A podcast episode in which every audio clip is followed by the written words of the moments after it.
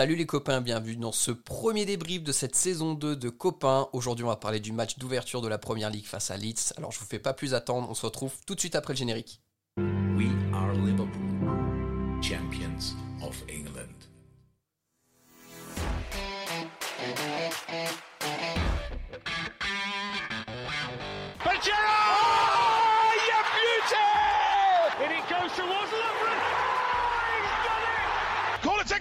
Origi! Yeah! Oh, it comes to Divock Origi! He's won the European Cup for Liverpool!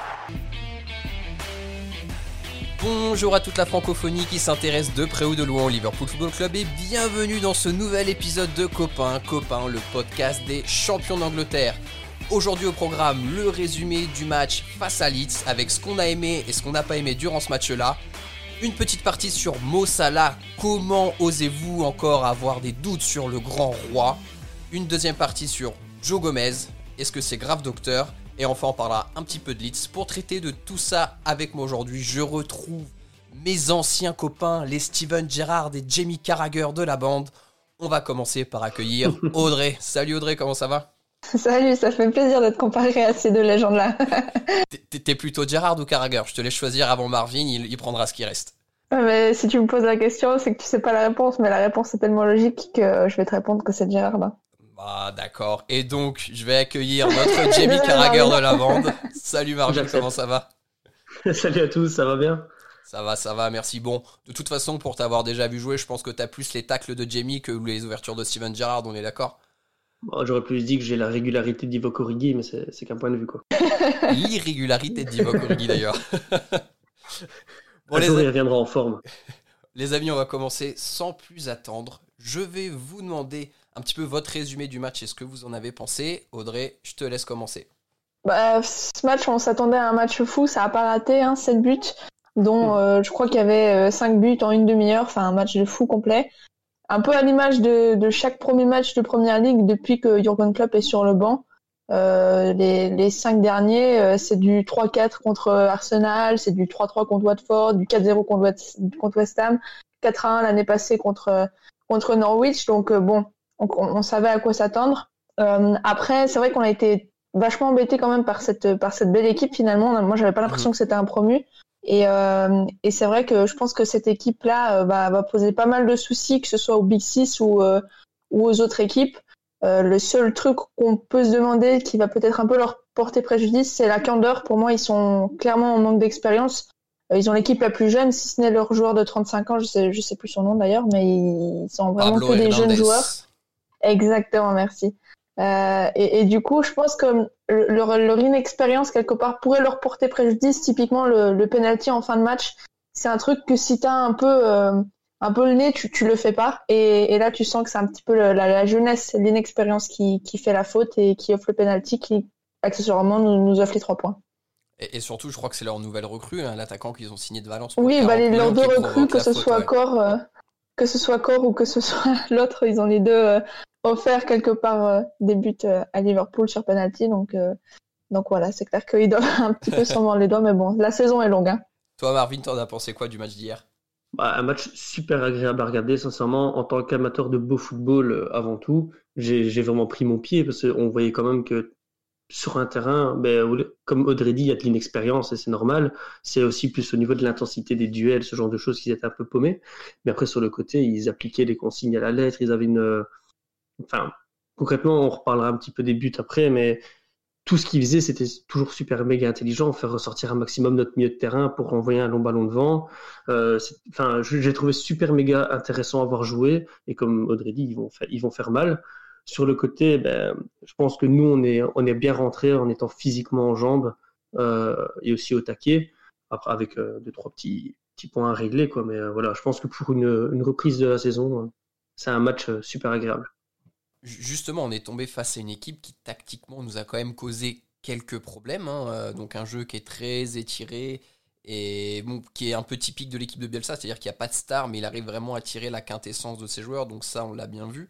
Euh, toi, Audrey, qu'est-ce que tu as aimé côté LFC par rapport au match face à Leeds? Euh, bah, déjà, j'avais l'impression qu'on accélérait quelque part quand on voulait. On n'a pas tellement brillé par le fait qu'on aurait pu leur mettre plein de buts et qu'on aurait dû se mettre à l'abri beaucoup plus tôt. Mais j'ai eu l'impression que c'est pas parce qu'on prenait le but de l'égalisation que derrière on baissait les bras. À chaque fois, on a regardé un petit peu vers l'avant, et ça, c'est quelque chose qui m'a beaucoup plu. Euh, je vais Mhm. pas parler de Mohamed Salah parce que je pense qu'on en parlera euh, plus tard dans, dans ce podcast. Euh, après, ce que j'ai, ce que j'ai aimé aussi, c'est l'entrée en jeu de Curtis, qui a été un petit peu discret sur les cinq premières minutes, le temps qu'il rentre un petit peu dans son match. Et ensuite, je l'ai trouvé très entreprenant, ce que j'ai, apprécié parce que finalement, il y avait un petit peu que Salah justement qui nous apportait un petit peu de, dynamisme au milieu de terrain et de créativité euh, par rapport à Keita, par exemple, que je n'ai pas trouvé si transcendant que ça par rapport euh, à ce qu'on, ce qu'on avait gardé ces derniers matchs. Et, donc j'ai beaucoup aimé euh, l'entrée de, de Curtis et de Curtis pardon et je retiendrai aussi surtout l'invincibilité à Anfield. Ça fait 60 matchs qu'on n'a pas perdu euh, à Anfield donc depuis avril 2017 et ça c'est quelque chose de, magnifique même en se disant que on, on continue cette invincibilité sans avoir de supporters euh, à, domicile quoi. Avant que je passe la parole à Marvin pour qu'il nous dise ce qu'il a lui apprécié pendant ce match-là, c'est vrai que l'entrée de Curtis a été intéressante, un petit peu longue par rapport au temps de jeu qu'il a eu à se mettre en jambe, mais il est rentré, on concède un but derrière qui est un peu de sa faute parce que bon, il, y a, il décroche un peu du marquage et du coup euh, le, le milieu de terrain adverse va se projeter et marquer dans la surface, donc je pense que ça l'a un petit peu refroidi pour bien rentrer dans le match, mais c'est vrai qu'après on sent quand même qu'il il a quelque chose quoi, ce mec il, il y a un truc à il a du ballon. Hein. Ouais, il y a du ballon, il y a, il y, a des- il y a de l'envie. Le fait que Klopp les fait rentrer dans un match comme ça, ça montre clairement que mon gars, on compte sur toi cette saison, donc il va falloir que tu Mhm. fasses tes preuves et que tu hausses le jeu. Donc franchement, c'est c'est quand même de bon augure. C'est- Ça peut être une très bonne alternative à Keita, je pense, euh, euh, sur certains matchs cette saison-là. Marvin, du coup, de ton côté, toi, qu'est-ce que tu as apprécié euh, pour ce match-là? Ouais, mais les, les combinaisons offensives, parce que bah voilà, on va parler de Salah qui a fait un, un match énorme, mais sur le côté, j'ai trouvé aussi par exemple Firmino qui avait un espèce de rôle de pivot super intéressant avec des remises. euh, bah voilà, je- à, à des moments, j'avais l'impression qu'on on avait des une tactique de mini-foot. C'était euh, Salah qui rentrait, qui fait la passe à Firmino, euh, Firmino qui m'apporterait, et Salah pouvait frapper. Voilà, je, vous voyez juste le petit, Mhm, mhm. le petit contrôle. voilà. hein. Et euh, on l'a fait quand même plusieurs fois. Euh, Firmino a été beaucoup touché. Je trouve qu'il a fait un, euh, ouais, Firmino a, a fait un très très bon match, je trouve. Euh, et je, voilà. Et comme Audrey dit, j'ai l'impression qu'à un moment, on, on était au-dessus, mais qu'on on jouait juste en se disant, voilà, on fait le, le strict nécessaire. Ce Mhm. qui, moi, n'est pas trop dans ma philosophie sur un terrain. Euh, j'ai toujours la volonté de donner à 200%. Et donc ici, j'avais, j'étais un peu sur ma fin en me disant, on pourrait faire plus. Mais au final, on voit quand même qu'on a, on avait des joueurs devant qui, qui avaient, qui avaient les crocs qui étaient euh, super au taquet.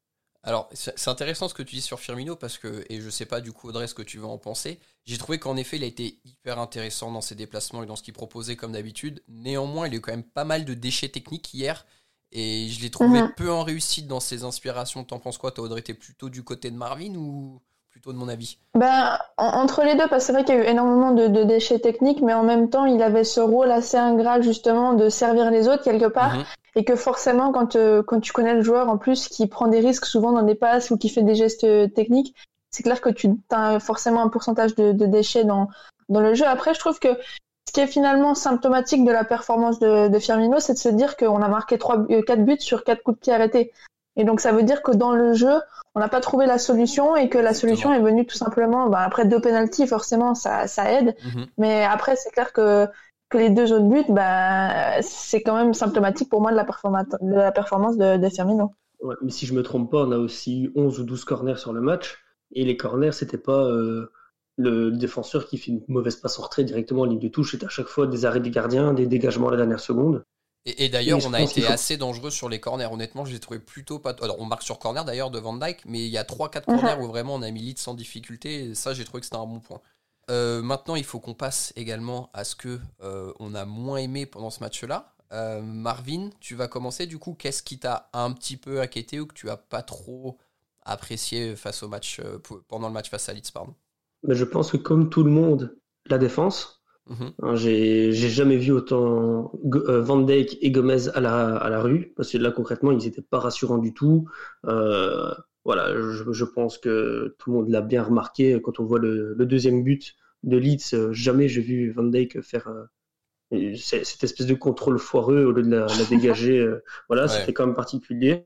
Et après, il y a un truc qui m'a moins un petit peu déplu, c'est le un temps de réaction. C'était le jeu de Leeds de faire ressortir notre milieu de terrain pour essayer de contacter, enfin de toucher les ailes, en sachant très bien que ben, on a nos latéraux qui sont très très hauts généralement. Et euh, bon, on le voit sur le premier but. Euh, bah, notre milieu de terrain est très très bas. Ils arrivent à faire une passe, enfin relancer relativement bas.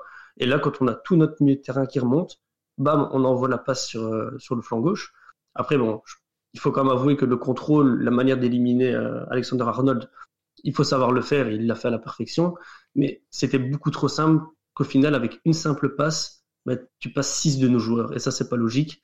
Donc je pense que on était largué de ce côté-là et on a mis trop de temps à réagir mhm. à un moment de se dire, OK, il faut qu'on presse soit plus haut, soit qu'on fasse plus un bloc.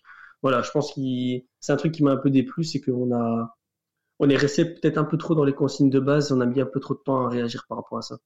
Audrey, justement, toi, par rapport à ce premier but euh, qu'on prend, t'en as pensé quoi? Parce que c'est quand même symptomatique de pas mal de mots qu'on a pu voir euh, sur la saison dernière. Ouais, mais après, moi, je trouve que, bien sûr, c'est le, enfin, quand tu te dis qu'il y a trois joueurs, dont le gardien de Leeds, qui ont touché le ballon sur cette action, euh, c'est chaud quand même, parce que moi, je trouve que, clairement, euh, si Phillips, avant qu'il fasse sa, sa, longue passe euh, sur, euh, sur Harrison, euh, est pressé, la passe n'est pas faite, et du coup, l'action n'a pas lieu, tu vois. Mais il est dans un fauteuil quand ça passe, là. Clairement, là, il euh, y avait, y avait aucun, aucune gêne. T'as Keita qui sort un tout petit peu timidement, mais je trouve que c'est assez à l'image finalement de tout notre match. Je nous ai trouvé souvent assez en retard en fait sur euh, sur le joueur ou sur le ballon en fait, et on a perdu pas mal de, de duels à, à, cause de ça finalement où on a laissé des passes euh, se faire parce que justement on n'était pas sur le joueur au moment où il avait l'opportunité de faire la passe. Et quand tu vois que sur le, troisième but de Leeds où il y a une passe que tu sais pas comment elle arrive dans la surface bah, c'est parce que justement, on a ce temps de retard, ce petit temps de latence qui fait qu'on a laissé des espaces et des brèches que, Leeds a super bien exploité. Quoi. Est-ce que, à ton avis, du coup, euh, c'est dû à une errance tactique ou est-ce que c'est principalement dû au fait que ce soit le début de saison et que les joueurs n'étant pas à 100% physiquement, il y a ces 7 secondes ou ces 2 secondes de retard sur le pressing qui ont laissé cet espace? Non, moi je pense qu'il y a, enfin, bien sûr c'est le début de la saison, donc tout n'est pas encore euh, en place et c'est logique. Après, je pense qu'on était un petit peu perturbé par le jeu de Leeds quand même parce qu'il passe beaucoup sur les côtés. Mhm. Et euh, je pense qu'on avait toujours cette, cette, ce questionnement en fond de nous est-ce qu'on ferme le milieu ou est-ce qu'on ferme les côtés? Et je pense que c'est aussi pour ça qu'on avait tout le temps du retard parce que justement on était tellement concentré sur l'idée de fermer leur côté parce que c'est aussi leur point fort à Leeds que finalement cette passe de, de Phillips on l'a peut-être pas vu venir tout simplement et euh, c'est pour ça aussi qu'on était en retard parce que justement on avait des fois ce, double choix entre guillemets est-ce que je ferme le côté ou est-ce que je ferme le joueur qui est devant moi dans l'axe? Mais heureusement dans ce match face à Alice on a eu une éclaircie, une apparition divine. Mossala, un triplé, des courses dans tous les sens, un volume de jeu déjà hyper impressionnant. Alors on va se réécouter ça juste pour le plaisir.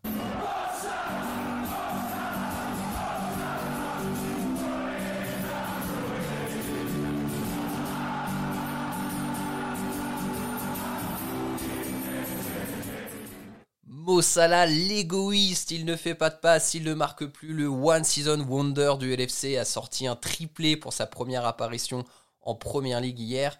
Marvin, comment peut-on encore se permettre aujourd'hui d'entendre certaines critiques, d'avoir certains doutes sur Mo Salah? Je pense que c'était un peu à l'image de la saison passée où au final tout se passait tellement bien qu'on arrivait à critiquer le moindre truc qui était un peu moins bien. Salah a toujours été très intéressant, toujours important dans le jeu, parce que voilà, mine de rien, un Salah sur le terrain qui va monopoliser un ou deux défenseurs, ben, ça crée un espace pour quelqu'un d'autre, et on a beaucoup joué là-dessus. Donc soit, soit il est en forme, et euh, comme hier, il est inarrêtable, ou soit justement, il n'est pas en forme, il arrive à se faire arrêter, euh, enfin à, se faire oublier, et c'est ce qu'il joue. Et hier, je l'ai trouvé, mais en feu, au-delà de ces trois buts, le nombre de fois où il récupère un ballon et il a euh, deux hommes sur son dos, et euh, il arrive à les mettre dans le vent avec une telle facilité, alors que j'ai toujours l'impression qu'il ne sait pas ce qu'il fait avec un ballon. Il n'est pas hyper méga agile, on a l'impression qu'il ne contrôle pas son truc, et au final, euh, il fait un crochet, euh, hop, il se fait un peu sauter le ballon, et hop, il est parti. le fait qu'il accélère aussi, il monte à 100 km/h en, deux secondes.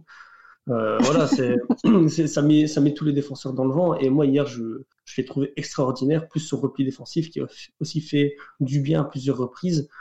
Euh, moi, hier, euh, Mossala world class, quoi. Rien à dire.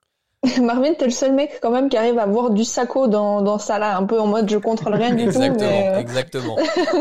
Mais oui, c'est parce que on a toujours la- l'habitude de voir des, des Lionel Messi contrôler le ballon, dribbler des joueurs, etc. Où la balle lui colle au pied de manière impressionnante. Et euh, après, on voit ça là où il fait une accélération, la balle est à 5 mètres de lui. Et quand le défenseur arrive pour le prendre, il arrive juste à, à toucher deux fois la balle, voilà. Et il passe le. Limite, j'ai l'impression que c'est que c'est magique en fait. Il, voilà, c'est c'est juste il a dit euh, lui je vais le passer et hop il passe à travers. C'est Mhm. quelque chose qui m'impressionne chez lui. Et, euh, et, du coup, je suis très content qu'il soit dans notre équipe. Du coup. Pour traduire Marvin, Mossala, Sako 2.0, c'est un petit peu ça le fond de ta pensée, Marvin. On, on- on retient. Exactement. Toi, Audrey, Non, mais après, c'est- c'est- vas-y, vas-y. Pardon, je te, je te coupe, Max. C'est vrai que finalement, c'est assez. euh, tu- si, si Marvin le voit comme ça, imagine ce que le défenseur doit se dire euh, quand il a Salah face à lui. J'y vais, j'y vais pas, je mets le pied, je mets pas le pied. Donc, euh, c'est clair que finalement, ça, ça décrit assez euh, Mo Salah dans, dans le joueur qu'il est. Mais ce, ce qu'il faut retenir, c'est les chiffres. Moi, je suis pas une grande fan de, de statistiques, mais pour un joueur comme Mo Salah, euh, quand tu te dis que il a 96 buts, quar- 41 passes D en 150 matchs pour Liverpool, euh, tout, ch- tout championnat, euh, enfin toute compétition con- confondue. Euh, c'est quand, c'est quand même impressionnant et, et au- au-delà des stats qu'il a depuis son arrivée, c'est les stats de hier. C'est le joueur qui a le plus touché de ballons, qui a fait le, le plus de passes réussies dans le dernier tiers euh, adverse. C'est le joueur qui a touché le plus de ballons dans la surface, euh, avec le plus de frappes, le plus de tirs cadrés. Enfin, il a fait un, une prestation 5 étoiles, 5 étoiles hier et, et pour moi, c'est le- en fait, il a tellement été au-dessus de tout le monde que c'est difficile de trouver un autre joueur dans, dans, dans le sein, au sein de- du groupe, enfin, qui a joué, qui, qui a fait un, un bon match. En fait, pour moi, il n'y a que ça là hier qui a fait un bon match si, si tu Ouais. regardes l'ensemble de, de l'équipe. Alors, euh, je suis assez d'accord avec toi parce qu'il a rayonné sur le match et clairement, de toute façon, quand tu mets un triplé, c'est difficile de, mettre un autre joueur à ce niveau-là, sauf si un autre joueur met un triplé, mais ce qui n'a pas Après, il a mis un triplé à la Bruno Fernandez en mettant deux pénalties. Hein. Ouais. Mais attention, je vois venir des détracteurs, Liverpool, tout ça, tout ça. Les deux pénalties, très objectivement, sont plus que euh, légitimes. Ouais, hein. La main est totalement décollée du corps et la faute, euh, voilà, il y a une vraie faute. Oui, et puis le but de Van Dijk qui est annulé, il n'y a absolument pas faute. Ouais, donc, exactement. euh, voilà. Exactement. Donc, euh, Liverpool, on, on, on repassera. Exactement. Euh, moi, je tenais aussi à prendre quelques secondes pour souligner le match de Mané hier. Euh, parce que, en fait, un peu comme ça là, un point commun que j'aurais trouvé, c'est qu'ils sont déjà très, très, très en jambes. Euh, une activité physique vraiment très importante, gros volume de jeu. Alors, Mané, c'est à son habitude, mais pour un premier match de la saison, c'est quand même assez rare d'avoir des joueurs qui sont déjà aussi pointus physiquement euh, dans leur activité. Donc, j'ai trouvé ça vraiment Mhm. hyper bien. Euh, et quand même, Mané a créé pas mal de décalages, pas mal de différences. Donc, euh, j'ai pas vu trop trop de personnes parler du match de Mané, mais franchement, j'ai bien apprécié parce que, comme à son habitude, il a été très très utile à l'équipe. Marvin, c'est quoi ton ressenti toi sur le match de Mané? J'en ai parlé au tout début du, du podcast ici, comme quoi le, le trio offensif pour moi a fait un, gros gros match. Parce que voilà, on a eu le, le petit épisode sur euh, Firmino. Mais en effet, comme tu dis, Mané, Mané décrochait énormément. euh, il permettait d'énormes relances. C'est le nombre de fois où concrètement Robertson faisait la passe à Mané, Mané faisait la passe en, en, en décalage, je veux dire sur euh, Wijnaldum ou alors sur euh, Keita, et pouf, ça partait sur Salah qui du coup avait plein d'espace parce que ben, avec Firmino aussi qui est un peu libre.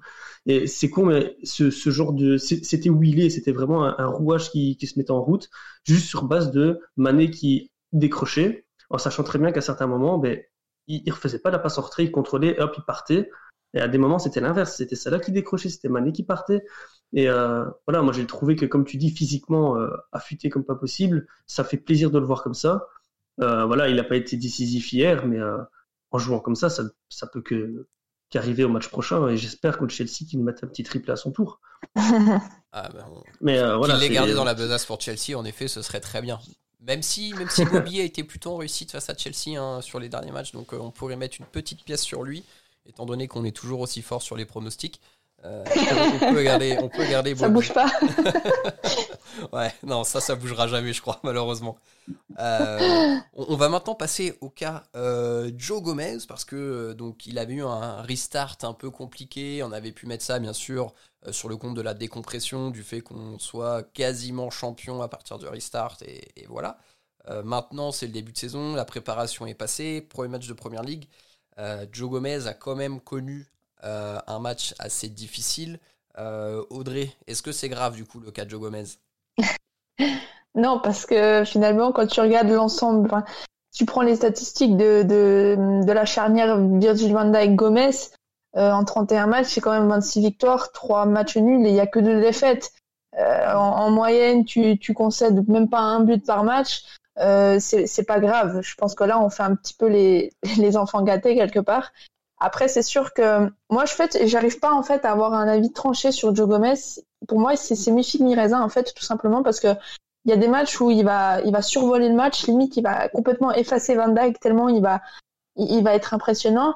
Et il y a d'autres matchs où tu as l'impression que chaque ballon qui touche, il va pouvoir le perdre ou ouais, tu le sens pas serein. Moi, c'est ça que je reproche le plus, c'est le manque de, de sérénité. Mais c'est c'est pas que Joe Gomez. Je trouve vraiment qu'on a perdu en sérénité au niveau de la défense.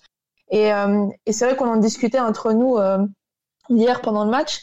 Mais pour moi, Joe Gomez n'est pas vraiment aidé par Ta, euh, son mhm. repli défensif. Euh, c'est actuellement, c'est pas ce qui se fait le mieux euh, au monde. On a beau dire que t'as, c'est ce qui se fait le mieux à son poste. Là actuellement, défensivement, offensivement, voilà, c'est ça. Mhm. Et finalement, pour moi, Ta, ça reste pour l'instant un, latéral. Alors effectivement, pour moi, il va forcément être amené à devenir ailier et non pas rester latéral parce que vu les matchs qu'il fait, ça devient de plus en plus un ailier et non plus un latéral parce que finalement la, la, tâche défensive il ne la fait plus aussi bien que, que ce qui lui est demandé. Mais là où, moi ce qui m'a le plus aussi dérangé sur le match de, contre contre Leeds, c'est que finalement on commence euh, le match avec Anderson, Wijnaldum et, et, Keita et pour moi sur ce match, étant donné que c'est un match où ça allait passer par les côtés, que ce soit du côté de Leeds ou de notre côté, euh, c'est un match où il y avait besoin de Fabinho pour que Fabinho puisse compenser les montées des, des, latéraux. Mmh mmh c'est petit aparté justement sur euh, ce fait de composition tactique. Est-ce que Audrey, tu penses pas que le fait que pour le coup Ginny ait été titularisé, c'est pas un peu dans la mouvance du temps parce qu'on est en train d'essayer de, le faire prolonger, que le mettre sur le banc malheureusement ça aurait fait mauvais effet pour négocier la prolongue. Ouais, peut-être, mais au final, est-ce que tu dois sacrifier le, résultat sportif euh, à l'extra sportif et aux négociations? Tu vois ce que je veux dire? C'est que je, comprends l'argument de il faut aussi lui donner un petit peu pour qu'il nous rende euh, quelque part en, prolongeant mais je je suis pas partisane en fait tout simplement de se dire ben en fait on va mettre Wijnaldum pour lui faire plaisir pour qu'il prolonge et sacrifier quelque part l'abattage défensif de, de, de, Fabinho c'est pour moi ça a aucune logique Indirectement, je ne sais pas si c'est forcément le cas. Je pense qu'il y avait vraiment une volonté de, de pouvoir vraiment bétonner le milieu de terrain. Et après, voilà, rendons à César ce qui appartient à César. le travail défensif de Fabinho, il faut au moins Henderson et, et Wijnaldum pour, euh, pour avoir un équivalent. Donc euh, voilà, moi j'aurais trouvé ça beaucoup plus logique d'avoir Wijnaldum à côté d'Henderson si Fabinho n'est pas titulaire que de, de mettre, je ne sais pas, Henderson avec Milner. Là, on aurait des joueurs qui auraient été peut-être au niveau de la débauche d'énergie énorme mais je trouve que Wijnaldum était le milieu de terrain qui avait un, le repli défensif le plus important hier. Et donc pour moi, c'est logique si c'est pas Fabinho, c'est Wijnaldum. Et il y a rien a rien dans l'extra sportif. Je pense que c'était dans, dans l'apport que du coup Wijnaldum pouvait amener sur le terrain. Après aussi, Wijnaldum a joué en sélection. Peut-être qu'il avait plus de, de, rythme dans les jambes qu'un Fabinho qui a été, à, qui a été à, à, Melwood pendant, pendant la, la l'inter, enfin pas l'intersaison, pendant la, la trêve internationale, exactement. Ouais.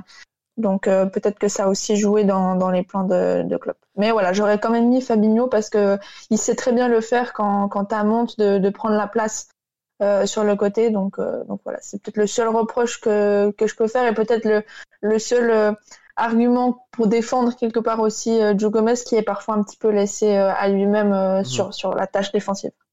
On va justement recentrer notre débat sur Joe Gomez. Euh, Marvin, euh, la, prochaine question va être pour toi. Joe Gomez n'a que 23 ans, hein, il faut le rappeler. Hein. ça fait euh, un moment qu'on a l'impression de le voir dans l'équipe première de Liverpool, les titulaires. Et on en parle vraiment comme un gros potentiel, un gros espoir. Il a quand même ces quelques erreurs qui sont récurrentes et on, retrouve souvent un peu les, petites, les petites sautes d'inattention, les petits errements tactiques de placement qu'il peut avoir qui conduisent à des buts derrière. Est-ce que tu penses qu'il y a toujours le temps et la possibilité pour lui de rectifier ça et de vraiment atteindre le potentiel qu'on a décelé en lui? Totalement. Hein. La plupart, euh, une carrière de joueur, c'est jusqu'à 33, euh, 34 ans maintenant, suivant l'école de la condition physique, euh, en sachant très bien que c'est un joueur qui a passé quand même énormément de temps blessé, avec une grave blessure alors qu'il a que 23 ans. Il revient quand même maintenant physiquement bien en forme ah, toujours dans le, dans le doute, parce qu'on ne sait jamais trop si le prochain match il pourrait être là fit. Mais voilà, tu, je pense que la première ligue, pour être un défenseur central, à moins d'être un, prodige, ça demande du travail. Et c'est pour ça que voilà, Audrey parle de Trent Arnold comme ailier à long terme. C'est possible, mais tout comme à force de travail, ça peut devenir un, arrière droit de, grande classe parce que justement, il va travailler son, côté défensif, sa concentration, son placement, ce genre de choses. Donc pour moi, Gomez est vraiment une solution d'avenir énorme, mhm. sachant qu'en plus avec le jeu prôné, pour moi, c'est la meilleure paire avec Van Dijk parce que voilà, je, je dénigre pas Matip qui est aussi euh, très très bon dans, son jeu offensif, mais euh, avoir euh, les, la capacité de passe de Gomez, la capacité d'éliminer un homme, ce genre de choses, en phase offensive, c'est super important. Après, oui, voilà, c'est vrai que dès que tu as des duels physiques en un contre un où il est pressé, où il doit il se pose la question est-ce que je remets de la tête au gardien, est-ce que j'essaie de, de jouer le ballon, ça arrive très régulièrement qu'il se dit non, c'est risqué de mettre au gardien, je vais essayer de décaler sur le flanc et, et mettre une prune le plus loin devant. Et au final, il pousse trop loin, ça donne une touche pour l'équipe adverse, ce genre de choses. Et ça, ça va se travailler. Et je pense que euh, rester à côté de Van Dijk, et tant qu'on est sur une dynamique on marque plus qu'on encaisse, c'est ça qui va lui permettre de justement s'améliorer et qui, pour moi, va donner une charnière centrale de rêve d'ici quelques années. et puis surtout, on est vraiment sur un poste en défense centrale qui est très exigeant parce que forcément la moindre erreur, et on l'a vu hier, euh, on s'expose tout de suite quasiment à un but de l'adversaire, mais c'est un poste où la maturité intervient un peu plus tard qu'on peut l'avoir sur des postes d'attaquant par exemple, et que 23 ans, ça reste très très jeune, et que si aujourd'hui on mhm. regarde un peu le panel des meilleurs défenseurs euh, mondiaux, ou même des, sur la dernière décennie, les grands défenseurs de Première Ligue, j'ai pas un nom qui me vient en tête où le défenseur central avait 22-23 ans et où on se disait déjà waouh, c'est un des meilleurs du monde, il est incroyable, il est impassable à son poste. C'est un poste qui est tellement exigeant et qui demande une concentration tous les instants que ben voilà, euh, ça vient aussi avec l'âge, avec l'expérience et que encore une fois, mhm. Il a que 23 ans. C'est clairement l'avenir de la charnière centrale parce que Van Dyke euh, ben, quand même euh, approche gentiment de la trentaine. Matip c'est la même chose. Gomez, euh, d'ici 2-3 saisons, il aura que 26 ans et il pourra peut-être vraiment être le taulier de la défense. Donc, il a des sautes de concentration, c'est agaçant. Ça passe toujours mieux parce que derrière, il n'y a pas d'incidence vraiment sur le résultat et qu'on arrive à, remporter les matchs. Donc, moi, ça m'inquiète pas franchement outre mesure. Je reste assez confiant et honnêtement, quand on voit aussi le potentiel qu'il y a dans l'équipe réserve et des jeunes de Liverpool, je suis pas mhm. forcément pour le débat d'aller signer un autre joueur. Je sais pas ce que tu en penses, Audrey. Est-ce que tu penses que ce serait vraiment nécessaire d'aller remplacer Lovren, euh, qui était donc quatrième défenseur central sur la liste? Oui, quand même, parce que tu as perdu effectivement euh, un, joueur pour, euh, pour le terrain, mais tu as perdu un homme du vestiaire aussi. Donc après, là actuellement, Mossala, cœur si tu comptes pas...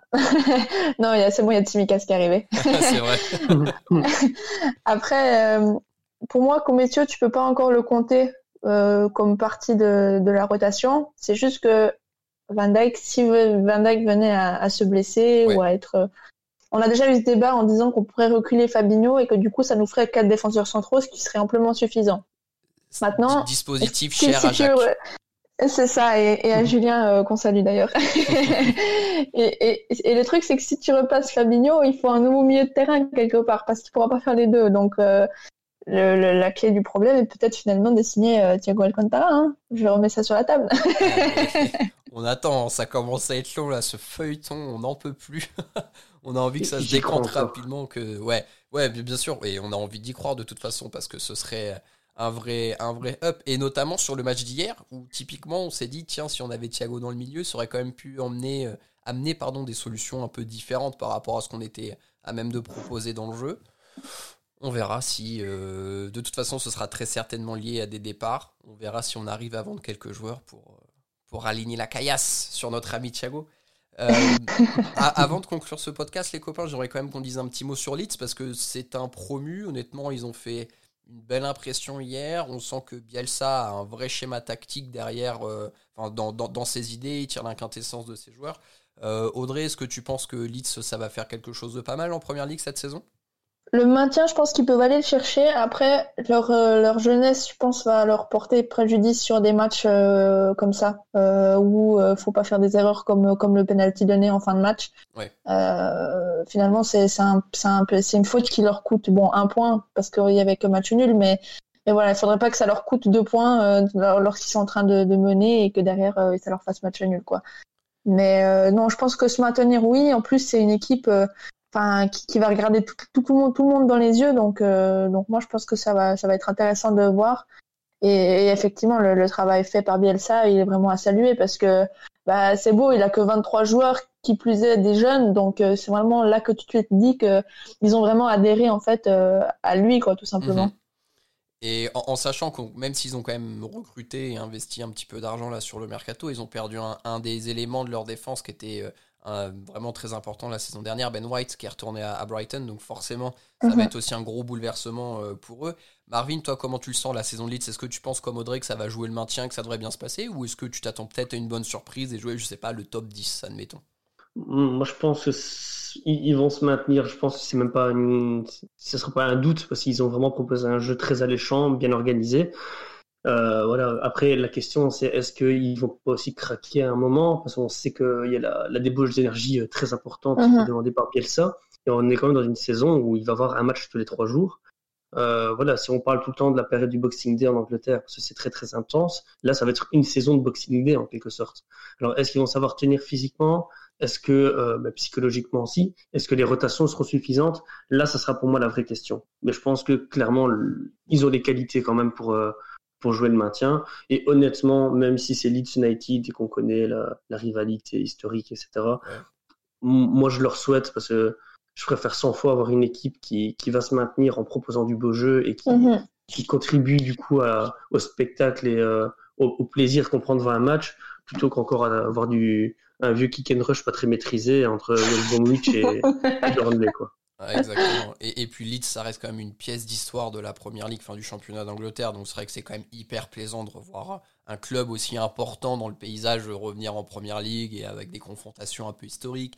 Quand ils joueront contre United aussi, ce sera hyper sympa. Donc c'est vrai que c'est un plaisir de les revoir et j'espère également qu'ils sauront se maintenir et faire quelque chose de bien cette saison, mais surtout qu'ils seront épargnés par les blessures parce que malheureusement, s'ils ont un ou deux titulaires qui se voient blessés, je pense que ça peut vite devenir compliqué euh, vu la profondeur mmh. d'effectifs qu'ils ont euh, actuellement. Euh, après, ils ont quand même quelques jeunes qui, qui, ont un potentiel quand même très très grand. Et c'est peut-être aussi l'occasion de les faire euh, exploser dans le cœur du jeu si jamais il y a des blessés. C'est le Marvin de Football Manager qui parle là Peut-être. Peut-être. écoutez les copains, on va s'arrêter là. Merci beaucoup d'avoir fait ce premier débrief de la saison avec moi. Euh, on se retrouvera du coup pour le prochain épisode qui sera le débrief du match du choc tant attendu face à Chelsea. Euh, maintenant, à chaque fin de podcast, on va vous jouer un morceau d'un groupe de Liverpool qui est connu ou moins connu, peu importe, mais en tout cas, on a envie d'essayer de vous faire découvrir un petit peu la musique locale euh, qui, qui, existe et des groupes locaux surtout qui existent sur Liverpool. Donc là, ce sera un morceau du groupe qui s'appelle Pardon Us. donc on se retrouve très vite pour un prochain épisode. D'ici là, portez-vous bien et surtout n'oubliez pas, vous êtes champion d'Angleterre et vous ne marcherez jamais seul. À bientôt tout le monde, salut.